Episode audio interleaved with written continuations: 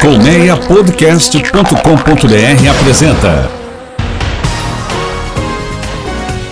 Autorama, o mundo dos carros em podcast. Olá, começa agora mais um Autorama. Seja bem-vinda, seja bem-vindo ao mundo dos carros em podcast. Eu sou o Fernando Miragaia e com direção de Sérgio Carvalho, pegue carona com a gente. Bora virar a chave e aumentar o som, vamos lá! Programa de hoje é quase de extremos. De um lado, o Renault Kwid, que foi remodelado e continua sendo o carro mais barato do país, mas o barato aí é licença poética, tá, gente?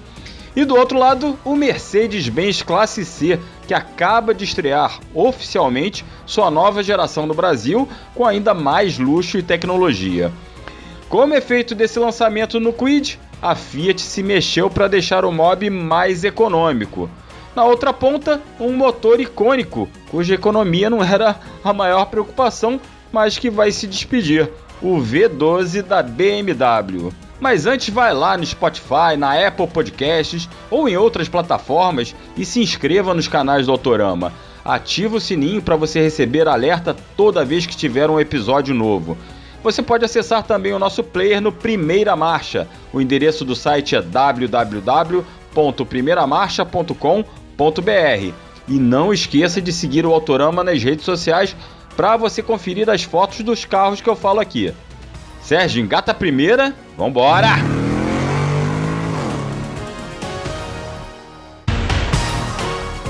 A Mercedes-Benz acaba de apresentar oficialmente no país a nova geração do Classe C, que é o sedã mais vendido da marca no mundo todo. O modelo adotou um desenho bem mais parrudo, esportivo e sempre com aquele pacote de estilo AMG Line. Você vê as imagens e também a lista de equipamentos do Classe C lá no nosso Telegram, tá? Bem, o Classe C começa a ser vendido em duas versões. C200, que custa 350 mil e usa motor 1.5 turbo de 204 cavalos, e C300, com 2.0, também turbo, só que com 258 cavalos de potência. Os dois têm câmbio automático de 9 marchas e o sistema híbrido leve, que é ali um pequeno motor elétrico de 48 volts que funciona mais como um gerador, ajuda o conjunto ali em determinadas situações e principalmente em baixas rotações, o que resulta também em um menor consumo. Por falar em marca de luxo e motor, é o seguinte: a rival da Mercedes, a BMW, prepara uma série de despedida no Série 7, mas calma que não é despedida do sedã, e sim uma despedida no sedã. Pelo menos por enquanto não é uma despedida do Série 7, tá, gente? É na verdade um adeus ao motor V12 da marca alemã que usará o Série 7 como carro de despedida, né? O derradeiro carro. É, minha gente, tá fácil não pro pessoal que curte motorzão raiz, a combustão, V8, V12, que nem o cara que tá falando com vocês. A onda da eletrificação vai deixar mais uma turma viúva aí. Esse V12 da BMW tem 35 anos de história e será usado pela última vez no M760i X-Drive Final V12 Edition. Nossa senhora, mesclei Mesclei português e inglês aí, mas vambora. ele chega, ele vai se despedir na forma de um 6.6 biturbo de 601 cavalos com promessa de 0 a 100 km por hora em menos de 4 segundos. Só que não é todo mundo que vai poder se despedir do, desse V12 não. Serão apenas 12 unidades personalizadas do carro vendidas só nos Estados Unidos e ao preço equivalente de mais de um milhão de reais cada. É, vamos dar o tchauzinho daqui, né? Aqui no Brasil e descendo bastante o patamar, falo de outro motor, esse continua aí firme e forte. É o velho motor Fire 1.0 de 4 cilindros da Fiat, que teve de passar por adequações para atender às novas normas de emissões do Proconv e dessa forma ficar mais econômico. Segundo a Fiat, esse motor no Mob teve uma melhora de quase 8% na média de consumo. Agora faz 13 km com 1 litro de gasolina na cidade e 9,7 com etanol. Na estrada, a média com gasolina pode chegar a 15,3 km por litro, o que garante ao Mob uma autonomia de 700 km com um tanque cheio. Maravilha, hein? O Mob fica mais econômico ao mesmo tempo em que seu principal rival, na verdade o único rival, é remodelado. A Renault acaba de apresentar o Kwid 2023 com um novo desenho, mais equipamentos e ainda como com o título de carro mais barato do país. Vamos botar esse barato entre aspas, muitas aspas. Bem, entre as principais novidades do carrinho, controle de estabilidade de tração, painel digital, start-stop do motor e uma nova central multimídia maior e com tela de 8 polegadas. E quem hoje está aqui para bater um papo comigo sobre esse lançamento é o Hector Vieira, nosso velho conhecido aí do Autorama, do Momento KBB, que a cada 15 dias nos traz aí as informações e o boletim do Momento KBB, de estudo dos preços e do mercado de automóveis, e já teve um primeiro contato com o Quid 2023 vai trocar uma ideia com a gente a respeito dessa renovação do carrinho da Renault. Hector, seja bem-vindo aí, obrigado por receber o Autorama. Fala, Miragaia, que isso, para mim, grande prazer estar aqui com vocês todos. Eu tô vira e mexe, né, a cada 15 dias Estou trazendo conteúdo aqui para vocês. Na maioria das vezes, conteúdo não muito animador, né? Porque sempre falo de preço de carro. Agora acho que vou ter um papo um pouco mais leve, falando de um, de um produto aí contigo. Então já deixo um abraço para todo mundo que está nos ouvindo. É isso que eu ia falar aí. O Hector que geralmente traz umas, umas pautas mais assustadoras sobre aumento de preço.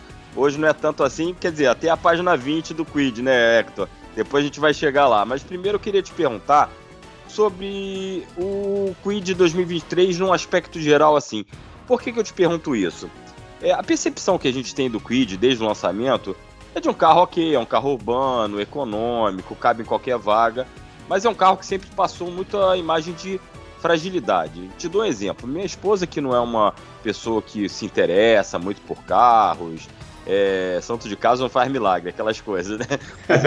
interessa muito por carro, mas toda vez que a gente anda num Quid, ela fala: Nossa, esse carrinho parece muito leve, ele parece é, é frágil demais.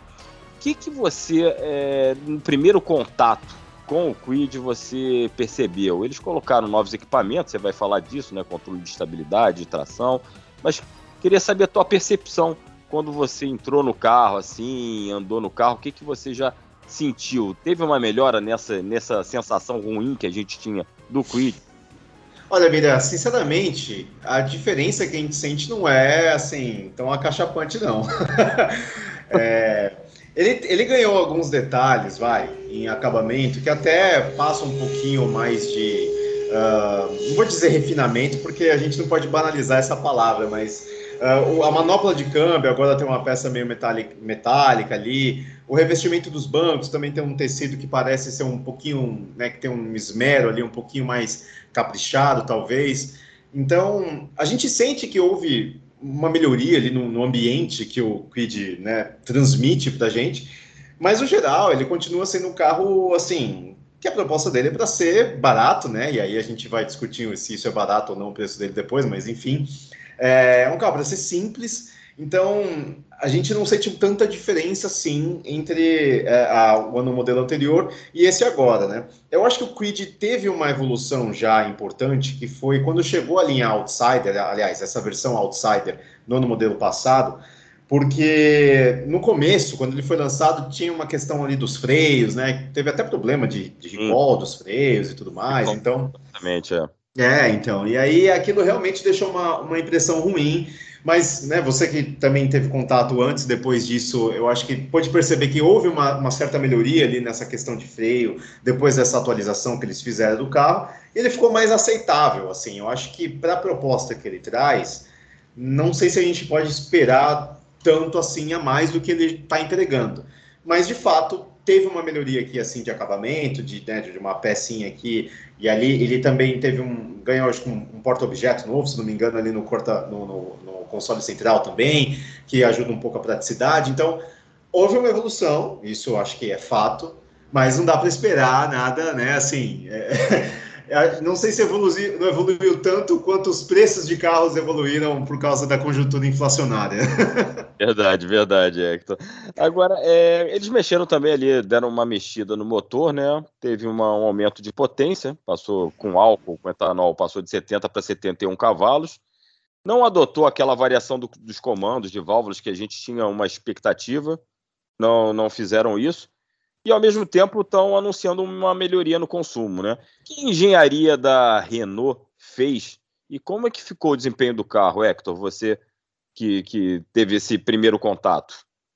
Então, eles atuaram basicamente em três pilares, vai, vamos dizer assim. O pilar mais relevante que eles é, deram assim de, de, evolução do motor foi um novo controle de ECU, justamente do fluxo de ar do carro, né, da mistura de ar combustível do comando de válvulas. Não teve uma troca de equipamento nem de tecnologia, mas eles mexeram ali na ECU, deram uma calibradinha diferente, principalmente para priorizar consumo de combustível em perímetro urbano, né? Então, para você usar na cidade que é o habitat mais natural do Quid, né? É, então o carro está mais econômico, pelo menos é o que eles prometem, na cidade, tanto a gasolina quanto etanol, mas ainda mais com gasolina, por causa dessa mexida no ECU que eles fizeram, né, do, do comando de válvulas, então para melhorar esse, esse fluxo de ar aí do carro. A segunda, o segundo pilar importante foi a adoção de um sistema que eles chamam de ESM, que é um sistema de energia, de controle de energia, que é o seguinte, a gente, não sei se todo mundo aqui sabe, mas o enfim, o motor, ele, todos os periféricos do motor vão roubando potência do motor para funcionar, né? O alternador que vai carregando a bateria é um deles. Então, conforme você está acelerando seu carro, é, o alternador está roubando um pouco da potência do motor para fazer carregar a bateria. No caso do Quid, o que, que eles fizeram? O alternador evita de fazer esse roubo de energia enquanto você está pisando no acelerador e faz isso só quando você tira o pedal do acelerador, né, sei lá, em velocidade constante ou de repente está descendo alguma serra, porque daí ele aproveita o movimento natural do motor, meio que a inércia ali do virar brequim e tudo mais, para fazer esse recarregamento da bateria. Ou seja, é, ele não rouba a potência quando está tendo consumo de combustível dentro do motor. Ele prefere fazer isso em outro momento que não há é, consumo de, né, de, de combustível.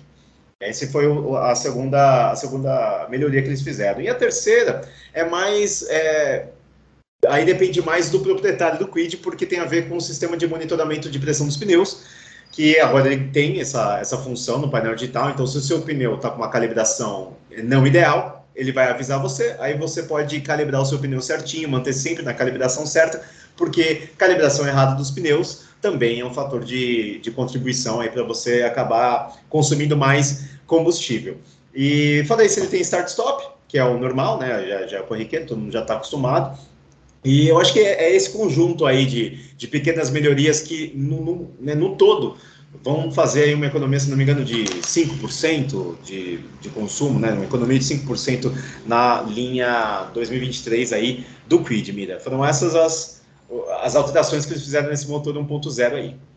A gasolina ao preço que está, 5% não é, não é nem um pouquinho de se Pô. jogar fora. Não, nem um pouco, nem um pouco. Ele tem médias boas, deixa eu ver se eu, se eu pego aqui. Ele é um, dos, é um dos mais econômicos que tem no, no, no mercado. É um dos Agora, mais eu econômicos. Queria, é, eu queria pular para você para a pauta do design. Né? Uhum. Aquela solução que a gente já imaginava, já tinha sido mostrado o Quid lá fora, seguiu basicamente aquela aquela coisa do, de mudar a grade, aquela grade dentada que a gente chama com os nichos que a gente chama. Eu, eu gosto dessa solução. O carro dá uma impressão até que é, é mais robusto, né? Tá, é, ele é mais é, imponente. É, mudou ali o para-choque, os faróis e ok, é o que a gente espera de uma daquela remodelação, ainda mais quando a gente fala de categoria de compacto. Uhum. E a gente a impressão que eu tenho é que o carro realmente tem uma pegada mais robusta. E eu aproveito para falar daquela discussão que a gente sempre tem do, de SUV, né? Porque a Renault fala que o, que o Quid é o SUV dos compactos, é, é, é, o, é o slogan do carro, né? Só que o, a gente torce o nariz, né? Toda vez que chamam um carro como Quid de SUV. Porém, se a gente pegar, ele continua lá com 18 centímetros e meio de vão livre de solo que é a mesma coisa que tem um Honda HRV e é mais do que tem um Hyundai Creta. Então, também não dá para a gente chegar e, tecnicamente, na frieza dos números, falar, não, não é um SUV, é um SUV. Enfim, essa é uma discussão sempre válida, é bom para um papo de botequim. Mas eu queria saber como é que ficou a sua, per é, é, sua percepção também ao vivo, vendo o carro ao vivo, a gente viu mais por foto. O que, que você achou do Quid? É um caminho legal que a, que a, que a Renault adotou, mesmo, mesmo se inspirando no carro que roda lá fora. O que, que você achou? Olha, é, pessoalmente ele ele tá bonito. Eu, eu confesso que eu gostei dessa, dessa mudança que eles fizeram na, no visual do carro, na parte da frente, né, que é a mais impactante, porque eles agora o carro tem DRL de LED, né, em todas as séries, é, em todas as versões. Isso é legal, isso é um, é um, é um atributo interessante. Inclusive, só um, um, parênteses, né, que você já comentou do, do controle de estabilidade. Essa é uma foi uma uma adoção bem importante aí, porque dizem que, né, que controle de estabilidade é até mais importante que airbag, né? Claro que os dois são importantes, mas o controle de estabilidade é realmente fundamental para a segurança, então é um ponto bem positivo aí do, do. Mas enfim, voltando ao visual, esse DRL de LED aí, ele dá um, dá um visual bacana para o carro, Miriam. Eu gostei, assim, visualmente, porque tem uma barra cromada que passa ali, que, que perpassa o conjunto óptico e aí é, passa pela grade também, como se estivesse atravessando ali o logo da Renault. Acho que deu um visual um pouco mais imponente para o carro, sabe? Acho que ele, ele perdeu um pouco uma carinha, sei lá, até meio indiana, eu diria, né? Que não é muito a nossa sim. referência preferencial. Mas, então eu acho que ele ficou um pouco mais moderno, gostei. Mas é aquilo, Mida, assim, é, falar que de SUVs, pô, é que o problema é que se se a gente banalizar muito o que é SUV, se tudo é SUV, nada é SUV, né? então, eu acho que. É, então, é, assim, assim, eu acho que tecnicamente é lógico que o carro tem argumentos a seu favor, até porque o iMétodo é, caracteriza ele como SUV por conta do ângulo de entrada, ângulo de saída, altura do solo e tudo mais. É, mas eu acho que mercadologicamente, SUV conota um carro maior, com mais espaço para a família, com mais espaço para bagagem. E nada disso foi alterado no kit 2023. Ele continuou com o mesmo espaço interno atrás que ele tinha antes, ou seja, bem apertado, é, uma cabine estreita, é, o porta-malas dele. Deixa eu até ver se eu tenho aqui rapidinho o porta-malas. É, me fala aí do porta-malas. Eu queria aproveitar e te emendar com outra pergunta. Quando você falou dos novos equipamentos, que ele ganhou uma central multimídia. E essas centrais multimídia da Renault, eu acho bastante funcionais, mas o pessoal reclama muito da operação, de recurso. O que, que você achou? Ela tem uma tela maior, né, de 8 polegadas. O que, que você achou dessa central multimídia aí do Quid? É, então, vamos lá, só para completar, ele, tinha, ele tem porta-malas de 290 litros, mas é isso que você falou, né? Assim, não é nada. É do segmento. É, do segmento, exatamente, está dentro do segmento tudo mais. E, e, assim, não é só uma questão de volume também, né? Porque a usabilidade de um SUV, de um porta-mala de SUV, é muito mais amigável e tem muito mais possibilidades do que o Quid oferece, em termos de praticidade, em termos até de abertura né, do bocal da tampa do porta-malas, para você colocar a mala grande, a mala pequena, enfim. Então, acho que eh, ainda não chamaria ele de SUV, mas, enfim, tem, tem interessantes argumentos aí em termos de altura do solo e tudo mais, dá para passar em buraco com mais tranquilidade nas nossas ruas, né?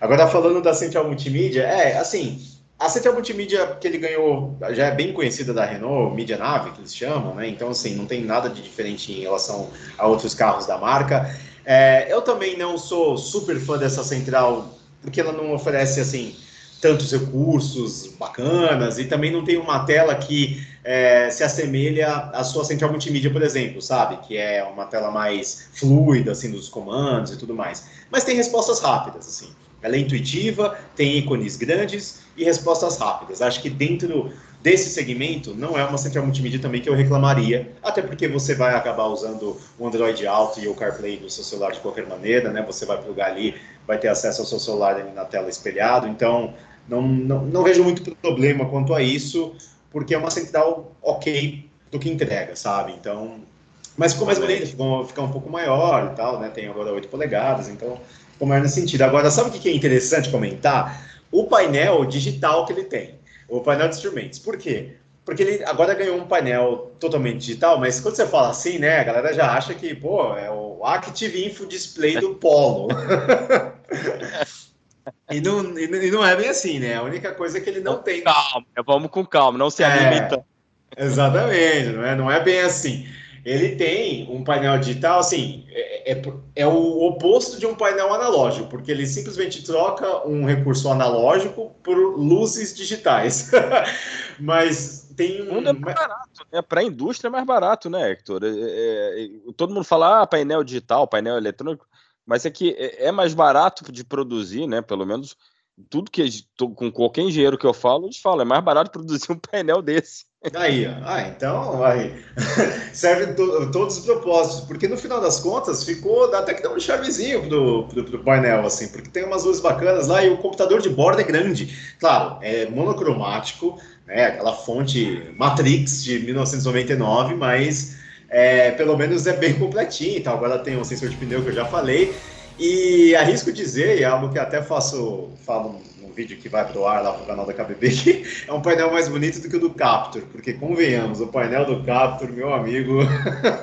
Decepção, né? Foi uma decepção. Decepção. Carro, você pega um carro todo bonito, né? Com uma proposta mais de design ousado e se depara com aquele painel realmente é, decepcionante. Sim. Agora, Hector, é, não tinha outro jeito de te deixar fora do assunto posicionamento do mercado que tem a ver de preço. Não tem jeito eu, não, eu, eu te peço desculpas, mas não, tem, não, vou, não vou deixar de aproveitar a sua participação para não falar desse assunto.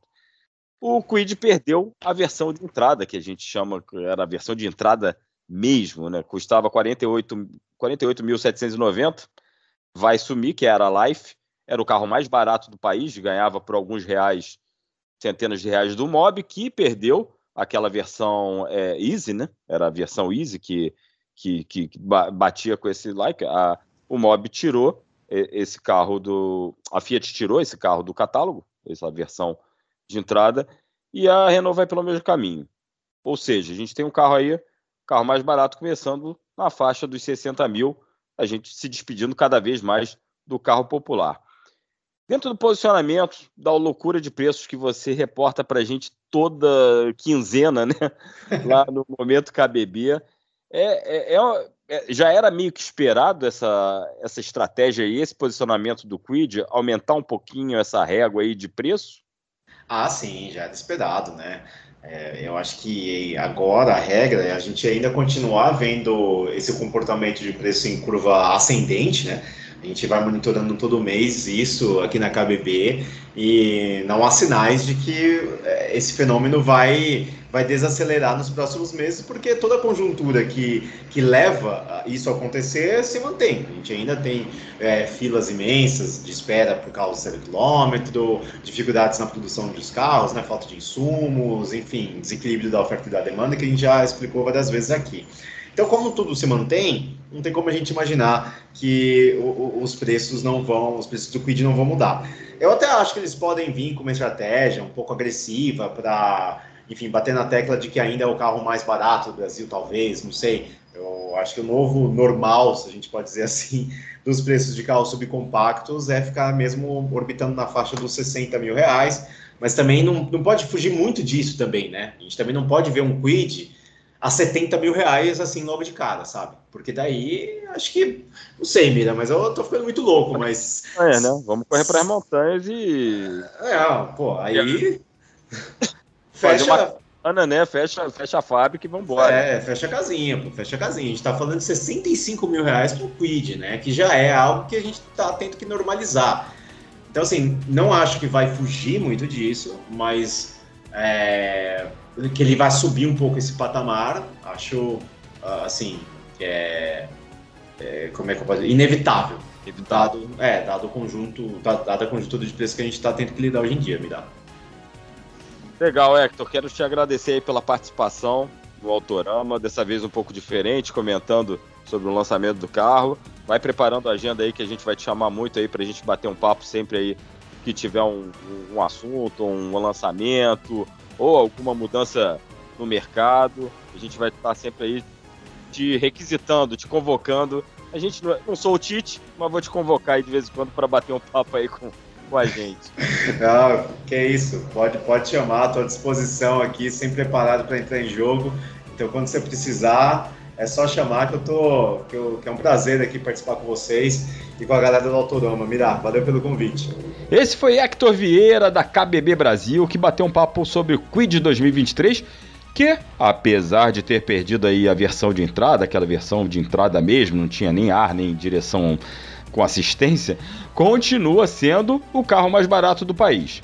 O modelo custa R$ 59.980 na versão Zen de entrada, que agora é a versão de entrada e o carro mais barato do país. O preço de toda a linha e as fotos do Quid você confere lá no nosso canal no Telegram ou em nossas redes sociais.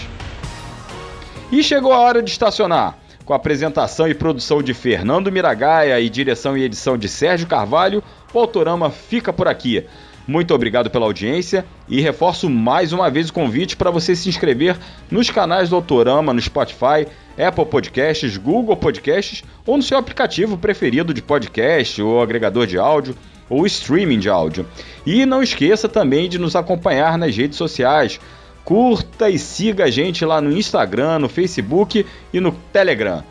Um grande abraço, até a próxima. Continue usando máscara, se vacine, se cuide e acelera de casa. Tchau, tchau. Autorama, o mundo dos carros em podcast. Uma produção colmeiapodcast.com.br. Colmeia Podcast, o rádio do seu tempo.